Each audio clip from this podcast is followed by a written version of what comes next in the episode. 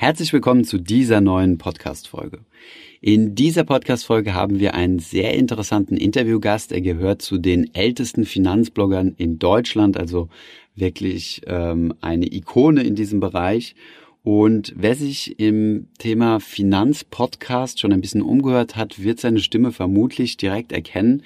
Sein Name ist Albert Warnecke. Er ist bekannt als der Finanzvisier und nach Erscheinen seines Buchs, nämlich das genauso heißt wie sein, wie sein Blog, der Finanzvisier, haben wir ihn interviewt und mal zu diversen Themen befragt, wie zum Beispiel zum Thema finanzielle Freiheit, wie man am einfachsten Vermögen aufbaut, ähm, ja, was bei der Karrierewahl zu berücksichtigen ist, was er selbst seinen Töchtern rät, also wirklich ein sehr komplettes und sehr informationsreiches Interview mit jemandem, der das Thema Finanzen schon seit einigen Jahrzehnten auf seiner Agenda hat und ja, der selbst keinen Finance-Background hat, sondern ähm, ja, das Ganze im Do-it-yourself-Verfahren sich selbst angeeignet hat und ja, seine Erfahrungen dann über seinen Blog geschildert hat. Und der wird jetzt einige hunderttausende Male pro Monat aufgerufen. Wenn euch das Interview gefallen hat, dann könnt ihr gerne mal in seinen Podcast reinhören. Er heißt Finanzvisier rockt. Den macht er gemeinsam mit dem Finanzrocker Daniel. Und jetzt viel Spaß beim ersten Teil des Interviews mit Albert.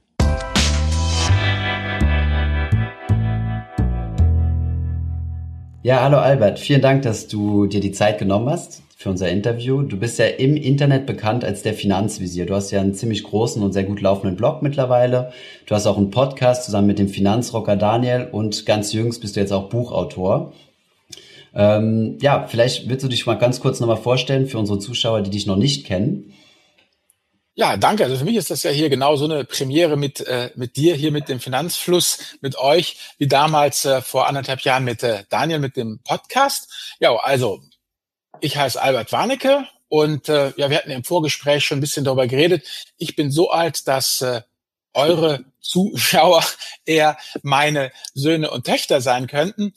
Äh, ich bin äh, 50 Jahre alt, wie gesagt, habe äh, drei Kinder, bin von Haus aus äh, Ingenieur und äh, habe dann halt irgendwann festgestellt, dass das so mit der ganzen Finanzgeschichte nicht richtig funktioniert, dass ich dann doch, äh, ja, wenn ich mit den Banken zu tun hatte, nachher immer weniger Geld hatte als vorher. Und dann habe ich das halt mal in die eigenen Hände genommen. So bin ich eigentlich dazu gekommen letztendlich. Okay. In einem anderen Interview hattest du mir erwähnt, dass du beim Premium, nee, beim Lehrgeldzahlen immer die Premium-Variante gewählt hast.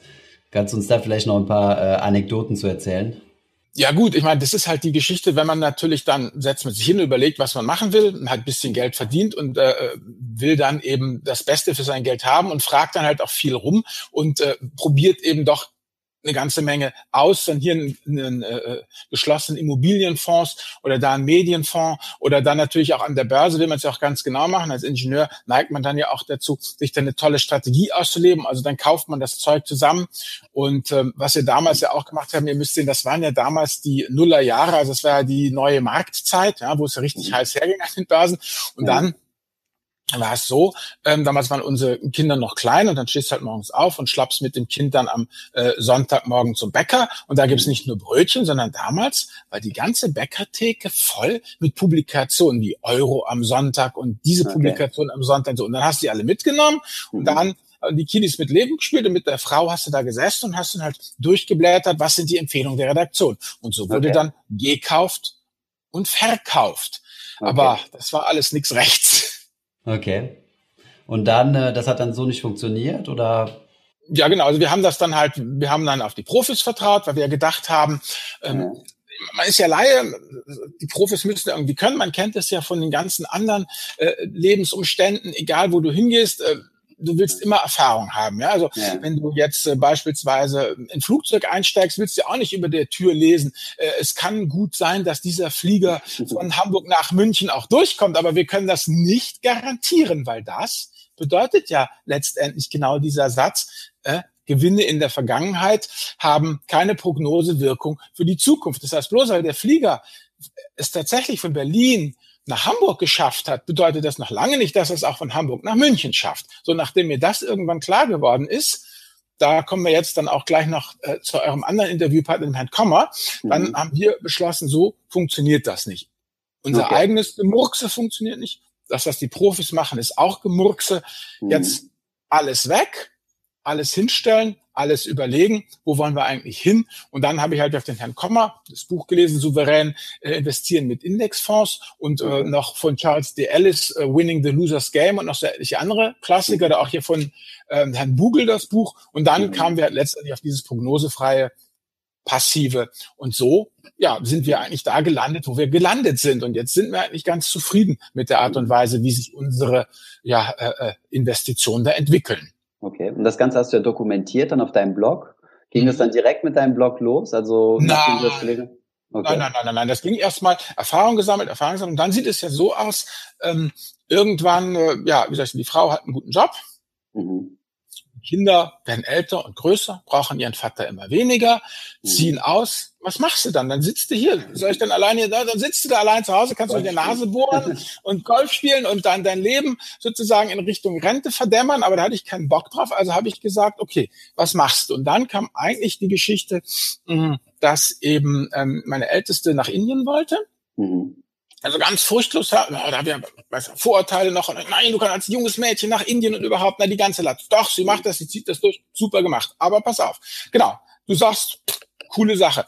Ja, Aber dann kam der zusammen, mutige Sache. Dann kam der totale Zusammenbruch. Was gar nicht ging, war, wenn du in Indien bist, willst du auch an Geld kommen. Also brauchst du ein Konto.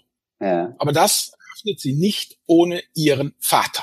So was mhm. grauenhaft Schwieriges. Dann habe ich mir gedacht, das reicht's. Es kann nicht sein, dass jemand ein gutes Abi hat, furchtlos nach Indien will, ja, aber davor mhm. kapituliert, ja, vor diesen, vor diesen finanziellen Bildungsgeschichten. Und das war mhm. für mich letztendlich der Tropfen, der es fast zum Überlaufen gemacht hat. Ich dachte, so, jetzt fängst du an und schreibst darüber und tust das für die finanzielle Bildung. Also diese Kombination aus, ich möchte gerne irgendwas tun, man will nicht aufs Altenteil und diese Geschichte schien mir lohnend und so habe ich dann die Schlacht aufgenommen. Okay. Und dann entstand der Blog Finanzvisier. Und mittlerweile schon, ich glaube im dritten Jahr, richtig? Oder? Im vierten schon. Also es ist ja im Januar, naja, Ende Januar, Anfang Februar, du kannst sagen, ich hatte Mitte Januar 2014 hm. 30 Artikel geschrieben. So, okay. Blog fertig gemacht, 30 Artikel geschrieben und dann bin ich 30. Januar, 1. Februar live gegangen. Super. So, okay. Dann kam mir der Februar 2014. Da ja. hatte ich also 30 Artikel und insgesamt, man höre und staune, 14 Besucher. Mhm, Eins, okay. vier. 14 Besucher. Das nur zum Thema langsam anfangen. So, ja. Und dann stand ich da also auf meinem Apfelsinenkistchen, habe weiter gepredigt, weiter Artikel geschrieben und es hat sich nichts getan. Aha. Aber irgendwann, weißt du, dann kommt das nicht 14, sondern 40. Mhm. Dann ist so 80. Und dann geht das so vor sich hin. Und jetzt ja. bin ich bei wenn es gut läuft, drück mir die Daumen, äh, schließe ich den März 2017 mit 90.000 Besuchern ab. Wow. So sieht's aus. Gut, dann muss halt einfach dranbleiben. Das ist ja Buy and Hold. Ich meine, da ist es genau das Gleiche. Du hältst halt sich aus. Ja, und das ist so im, im Schweinsgalopp der Block. Und dann kam mhm. ja ähm, im November, Oktober, nee, Oktober, Oktober 2015 kam dann unser Podcast, der gemeinsame dazu. Und das ist sozusagen jetzt mein, mein Medienimperium. Wie hat Daniel dich denn dafür rekrutiert für diesen Podcast? Ähm, genauso wie du das jetzt gerade machst, kam okay. an und sagt, ich, also Daniel Kort, der Finanzrocker, ja. mache eine Podcast-Serie. Und ich möchte okay. dich dort gerne interviewen. Oh, Podcast, keine Ahnung, und wie geht das und überhaupt und mhm. tralala. Da komm, jetzt machen wir es einfach. Und dann lief das so gut mit uns beiden, dass wir gesagt haben, warum probieren wir es nicht mal zusammen? Und so entstand der Podcast der Finanzvisier rockt. Okay. Ja, auf jeden Fall ein sehr empfehlenswerter Podcast. Wir werden ihn unten in der Beschreibung auch verlinken. Und äh, ich höre ihn mir auch immer sehr gerne an, weil mir vor allem sehr gut gefällt, wie, äh, wie strukturiert ihr an die Sache rangeht. Ihr sucht euch ja immer ein relativ kleines Thema aus der Finanzwelt aus genau. und äh, deckt das dann wirklich von A bis Z ab. Also finde ich wirklich top.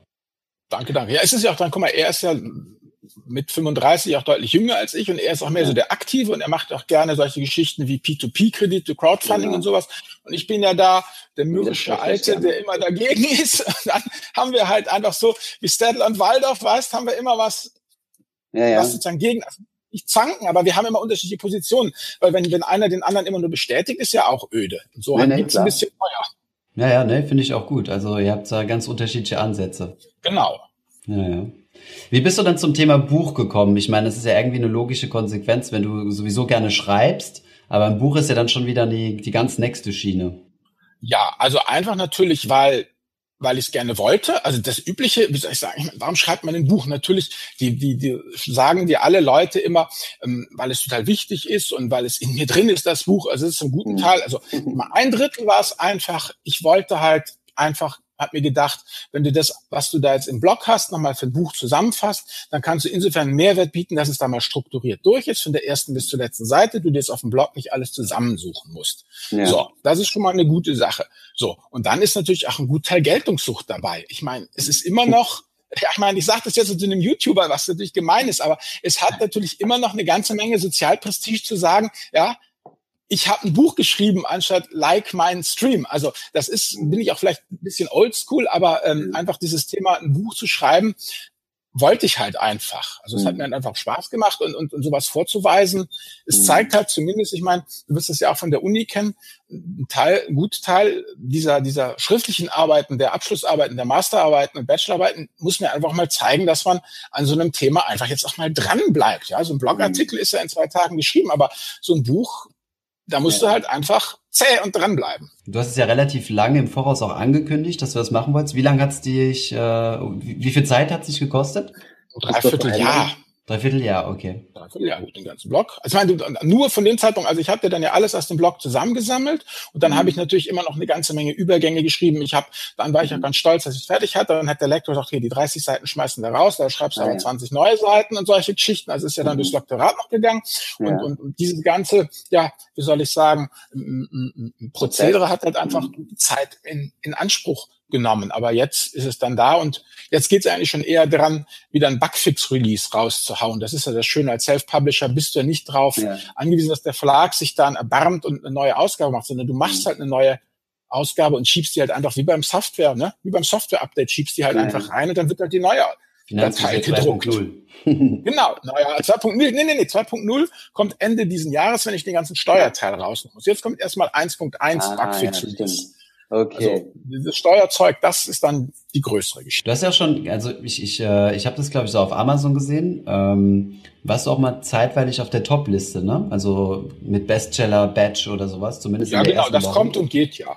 Aber ich bin okay. immer noch kontinuierlich in den in den Top 100. Also es meandriert irgendwo zwischen das 30 beste bis das 80 bestverkaufte Buch im Bereich Börse halt. Und das mhm. bin ich eigentlich sehr zufrieden mit, muss ich sagen. Mhm, also okay, für, für Newcomer, für jemanden, der ja doch eben keinen großen Verlag im Rücken hat, mhm. finde ich das eigentlich ganz, ganz gut. Also mir macht es auch mhm. Spaß und, und ich plane schon weiter. Okay, ich habe eine Amazon-Rezession gelesen, die gesagt hat, das ist der einfachere Komma, also einfachere souverän investieren oder besser verständlich. Ähm, war das so dein Anspruch gewesen oder?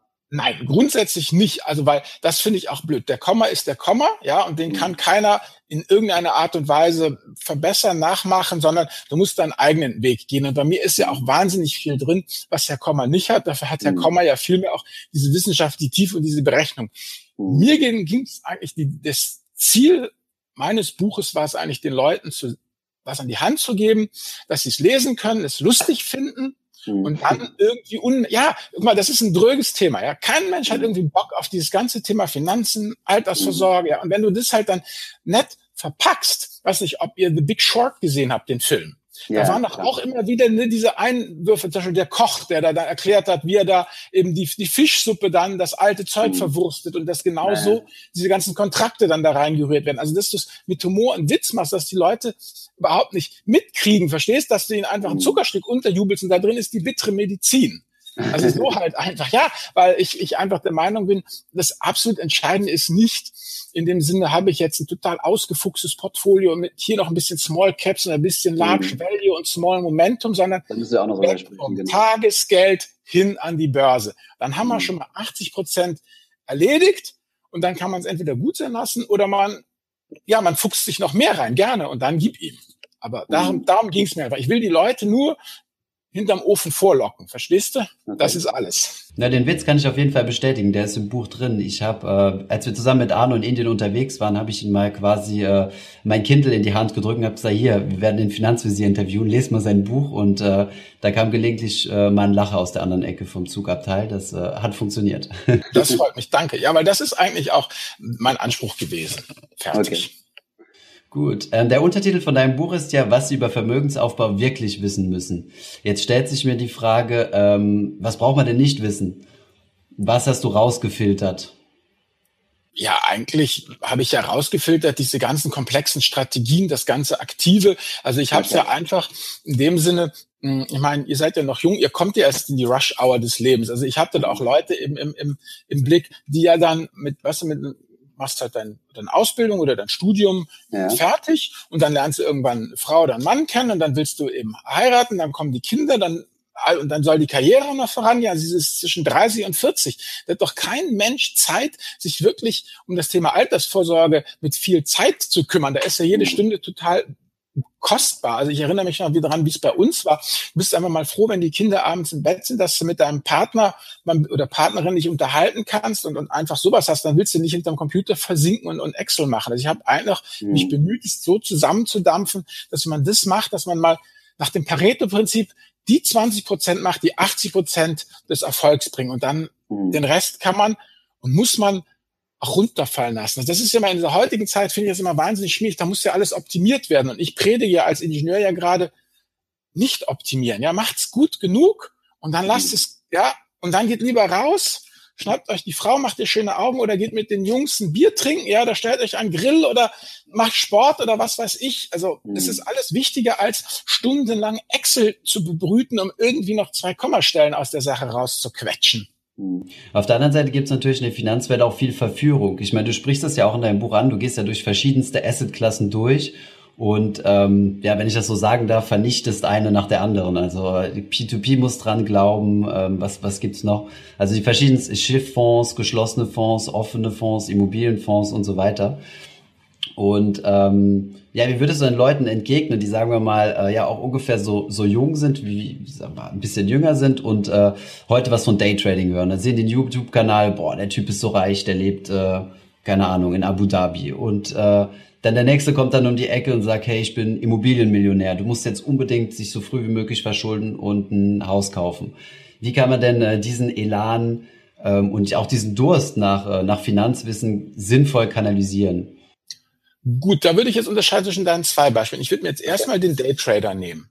Okay. Also bei dem Daytrader würde ich sagen, ähm, mach's, nimm dir die Summe X, wo du sagst, wenn die verloren geht, ja. also die, so, diese Summe X, die kann verloren gehen. Fertig. Und die nimmst du jetzt und dann machst du Daytrading. Mhm. Und dann wirst du ja sehen, was passiert. Also dieses, also ich finde, man muss die Leute dann auch ein paar Mal einfach auch vor die Wand laufen lassen. Das hilft ja, also, also man darf sie nicht ruinieren. Man muss sie vor dem, also wie ich es mit meinen Kindern ja auch gemacht habe, du musst dein Kind natürlich beschützen mhm. und vor dem Ruin bewahren. Ja, es darf nicht kaputt gehen, aber du kannst es nicht in Watte packen. Und wenn du halt einfach mal ein paar schmerzhafte Verluste gemacht hast als Daytrader, die dich aber nicht ruinieren, das ist natürlich ganz wichtig, dann finde ich, ist das viel besser als jedes Gepredige und jedes Nein, das sollst du nicht und das bringst du nicht. Oder auch vorrechnen, dass die Bank immer gewinnt. Ja, du kannst natürlich gerade binäre Optionen, wenn du dir das ausrechnest, ist ja so ein schiefes äh, äh, Verhältnis von Gewinn und Verlust. Du kannst es tausendmal den Leuten vorrechnen, sie glauben es dir ja doch nicht. Dann lass es doch einfach mal machen. Mhm. Fertig. Was anderes ist die Nummer zwei, die du genannt hast, dieses mhm. Thema Immobilien und mit Schulden und so. Das sehe ich schon schwierig. Wobei ich zum Thema Immobilien ja noch sagen möchte, weil ähm, da würde ich sorgfältig unterscheiden. Also für mich ist jemand, der in Immobilien investiert, das meine ich nicht die selbstgenutzte Immobilie, das ist eine Lifestyle-Entscheidung meiner Meinung nach, aber wer ja. in Immobilien, Immobilien investieren möchte, der soll das tun, aber der soll es bitte als Geschäft begreifen. Ja? Also ob ich jetzt in Immobilien investiere oder ob ich mich selbstständig mache mit einer Webdesign-Agentur oder ob ich äh, jetzt äh, eine, eine Bäckerei äh, äh, gründe, ja, das ist für mich genau das Gleiche. Das sind Geschäftsmodelle, es ist ein Business, es ist keine, keine Geldanlage, sondern es muss aktiv betrieben werden. Und du brauchst ja auch Deshalb habe ich ja auch ein paar von den erfolgreichen Immobilienleuten bei mir auf dem Blog gebeten, mal Gastbeiträge zu schreiben. Die sagen ja. alle durch die Bank, du brauchst ein Team. Ja, also mhm. du kannst es immer, also du, du kannst zum Beispiel, wenn du jetzt beschließt, jetzt nach diesem Videoaufzeichnung, äh, du möchtest noch investieren, ja, dann mhm. guckst du die, die Aktie, den ETF raus, loggst dich bei deinem Broker an und machst es. Total souverän. Du herrschst mhm. über dein Depot und kein Mensch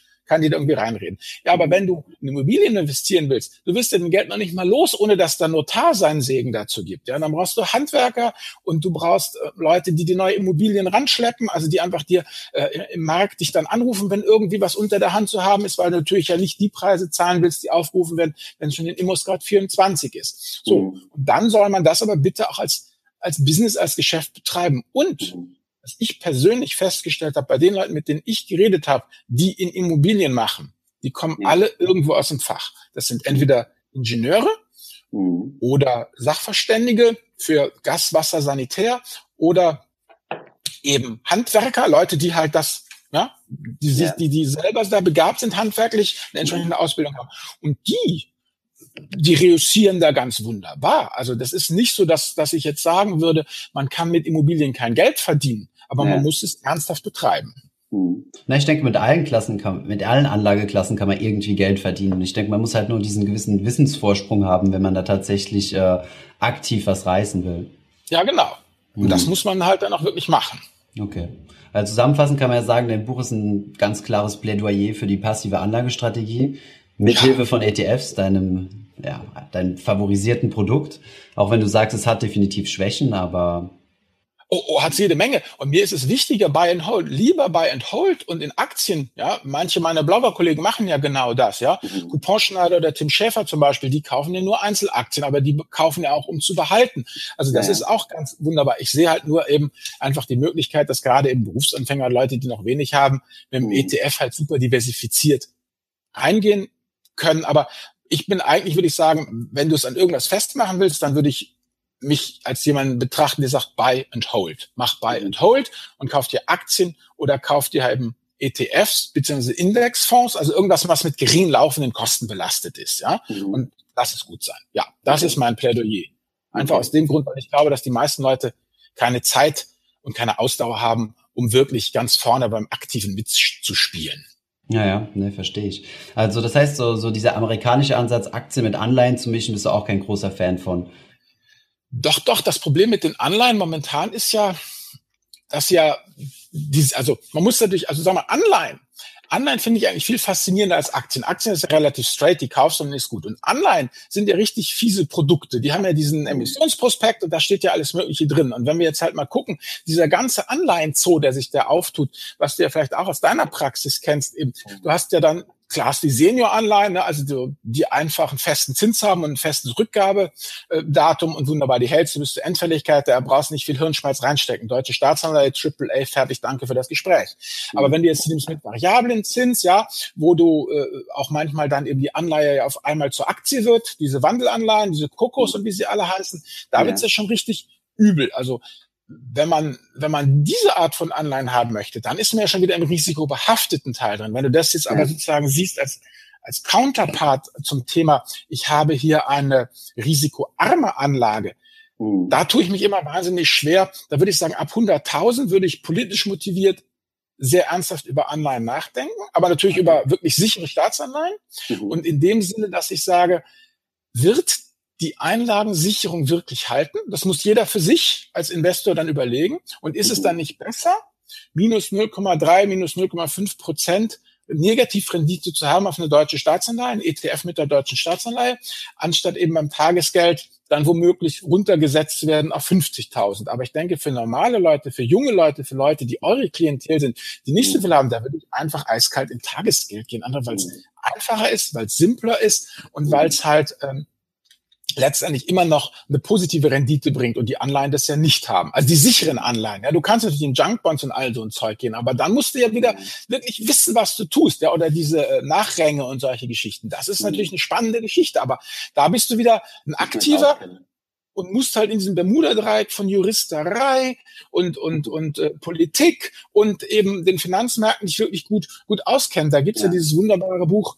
ähm, Renditeperlen aus dem äh, das Renditeperlen aus dem Anleihenscherbenhaufen oder so, so ein Buch. Da haben auch zu, zu Zeiten des, des, des ähm, hier, der, der Subprime-Krise, der großen, genau, der ganzen Finanzkrise, drei Jungs da wirklich gut gefischt, die dann halt eben genau solche Überlegungen halt angestellt haben, dass es dann da halt eine Anleihe gibt, die total am Boden war, die gehört mhm. aber einer Tochter, mhm. die aber einen Gewinn Abführungsvertrag, einen Beherrschungsvertrag mit der Mutter hatte, aber diese Mutter war eine Bank, die vom Steuerzahler zu 100 Prozent unterstützt wird. Also mit anderen Worten, du konntest diese total kaputte Anleihe der Tochter kaufen, weil du dir sicher sein konntest, dass die Mutter gezwungen war, alles aufzufüllen. Das heißt, die würde ihre 12 Prozent zahlen, komme was wolle. Das holte, müsste der Steuerzahler alles noch auslegen. Und wenn du natürlich diese juristischen Winkelzüge kapierst, ja, dann ist supi. Aber dazu musst du dich halt hinsetzen, wenn draußen die Sonne scheint und deine Kumpels am Baggersee beim Bierchen sind, musst du dann in der Wohnung sitzen und irgendwie ne, Zentimeter dicke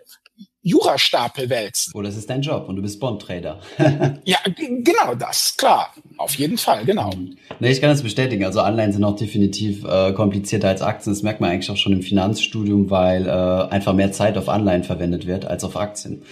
Mhm. Da gibt es einfach mehr Dinge zu berechnen. Und das ja, genau. sind dann die Optionen. Ja, ja, du kannst ja die ganzen Bedingungen ja als, als äh, Emittent nach deinen Wünschen stricken. Hm. Wenn der Montag auf den Dienstag fällt, dann schwupp wird das Ding zur Aktie oder verfällt wertlos. Ja, ja. Wenn du es reinschreibst und der Kunde kauft. Hm. Aber ich meine, es gibt ja auch langfristige ähm, ETF, äh, Anleihen-ETFs. Ja, genau.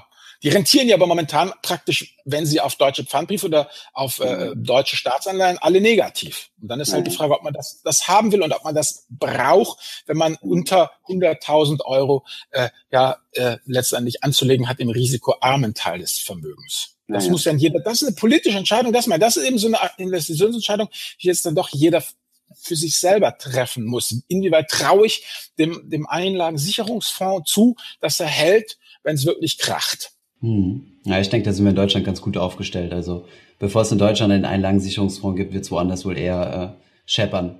Ja, aber nein, das ist ja eine Spekulation und das machen wir jetzt passiv ja nicht. naja, ansonsten müssen wir als Steuerzahler uns halt selber aus dem Sumpf ziehen. Und das ist ja dann linke Tasche, rechte Tasche. Und da holen sie es dir halt von der Steuer, holen sie es dir weg und schieben es über einen Einlagenfonds wieder zurück. Hm. Ja, die Frage ist nur, ob im selben Verhältnis für dich individuell. ja, da hast du recht. Da hast du recht. Was ist denn so deine Motivation? Also du bist ja Verfechter dieser passiven Anlagestrategie, hatten wir ja vorher schon erwähnt. Was ist denn die Motivation, ähm, passiv anzulegen und überhaupt Geld zu sparen? Okay, ich würde das genau gerne ein bisschen trennen, weg okay. von passiv, sondern einfach, okay. wie du sagst, warum überhaupt Geldanlage? Ne? Okay. Äh, denn du hast ja auch total recht mit dem, was du sagst. Ähm, ich äh, spare heute, verzichte heute und das Ganze ja für für Altersvorsorge. Ich meine, wenn man äh, gerade jung ist, ich meine, ich habe doch ganz klar, muss man wirklich sagen, ähm, eure Leser, eure Hörer und, und Zuschauer sind ja viel weiter, als ich es damals war. Ja, du hast mir gesagt, dass eure Leute ja durchaus von 18 bis 32 sind. Ja, also ich habe ja bis Mitte Ende 20 habe ich mir doch keinen Kopf über sowas gemacht. Ja, und ich kann das total verstehen. Also dieses von wegen, nee, make Altersvorsorge sexy again. Also sorry, das ist wirklich schwierig. Das ist total wahr.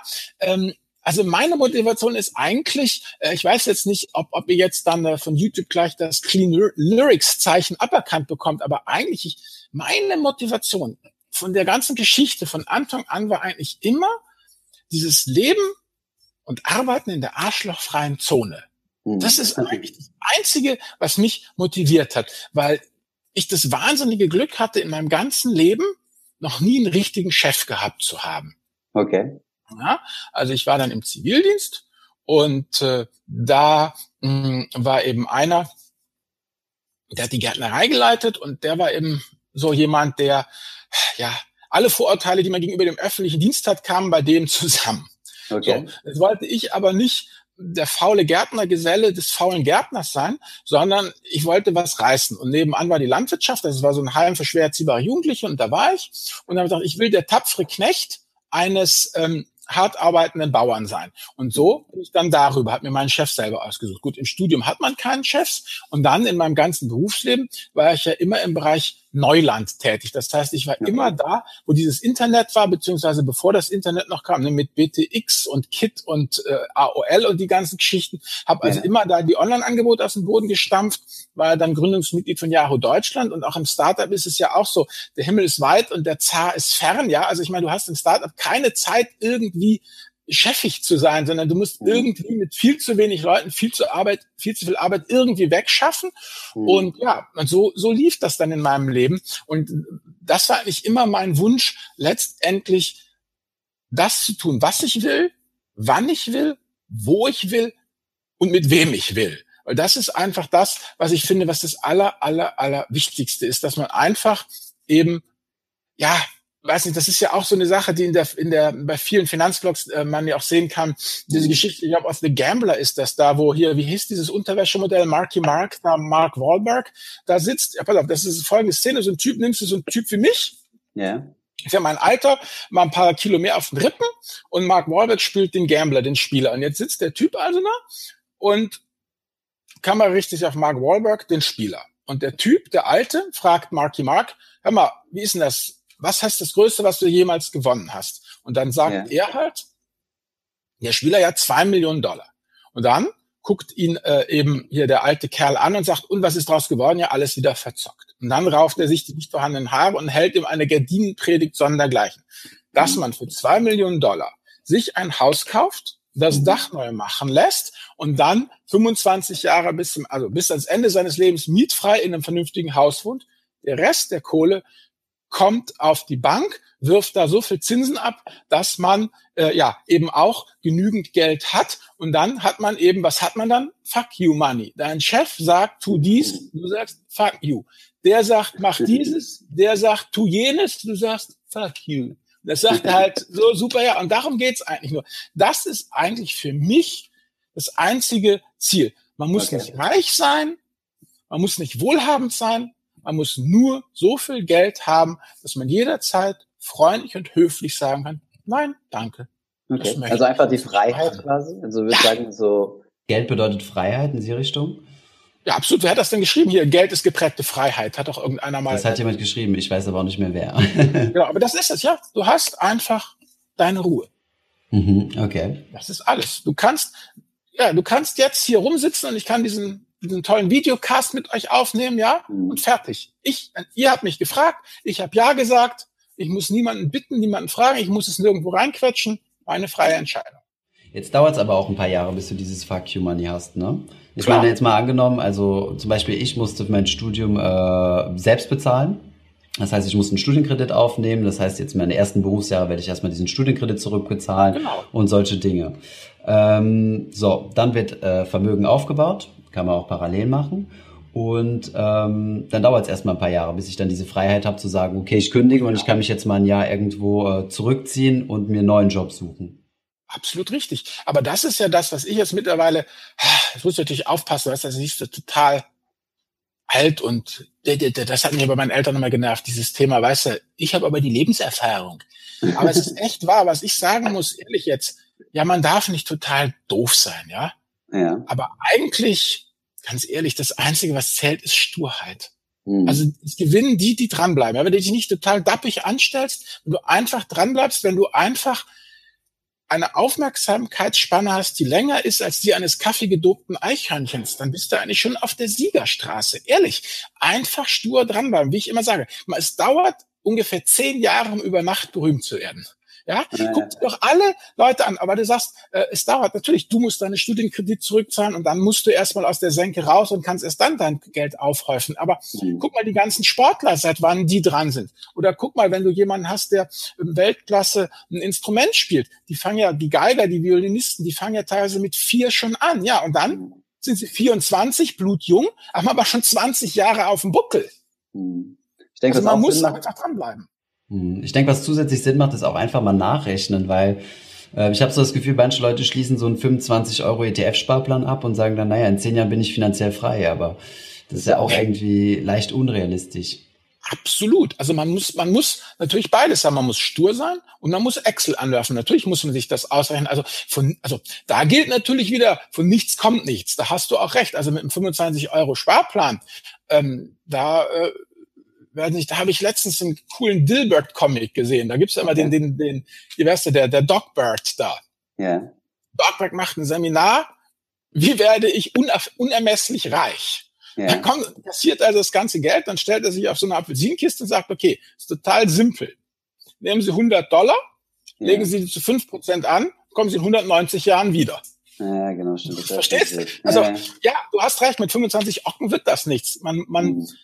Mann oder Frau muss gut verdienen. Ja. Also darf ich an dieser Zeit ein, ein Plädoyer äh, äh, loslassen als Vater dreier Töchter. Absolut. Ich würde alle, also an alle Frauen, die jetzt zugucken, eine ganz große Bitte. Studiert etwas, was die Frau ernährt. Studiert nicht diesen Mädelskram, sondern was, was die Frau ernährt. Ja, nee, sorry, das ist, ich sehe das, das so. Denn jetzt?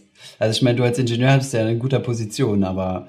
Na, Ingenieur, natürlich. Ich verstehe übrigens, dass nicht jeder Ingenieur oder Natur, nicht jede Frau Ingenieurin oder Naturwissenschaftlerin werden will. Aber mhm. Juristinnen, ja. Ökonominnen, obwohl BWLerin oder VWLerin, das ernährt ja auch alles seine Frau. Nee, ich meine, mhm. diese klassischen Geschichten, mhm wie äh, äh, ich mache was mit Medien, ich mache was mit Pferden, ich werde Goldschmiedin oder äh, ähm, ich äh, mache Ethnologie und solche Geschichten. Nein, es muss wirklich heutzutage etwas sein, das habe ich meinen Mädels auch gesagt, was ja, was eben mehr als den von dir angesprochenen 25 Euro Sparplan abwirft. Okay. Ganz, also, ganz, ganz wichtig. Ich hoffe, diese Podcast-Folge hat dir gefallen. Wenn ja, dann zöger doch nicht in deinem Umfeld, bei deinen Freunden und Bekannten von diesem Podcast zu sprechen. Und wenn du auf iTunes bist, dann lass uns doch gerne eine Bewertung da und ein Kommentar, denn das hilft uns, mehr Menschen zu erreichen und für das Thema finanzielle Bildung zu begeistern. Wie immer findest du in den Show Notes und in der Beschreibung zu dieser Podcast-Folge alle wichtigen Verlinkungen. Vielen Dank fürs Zuhören und hoffentlich bis zum nächsten Mal.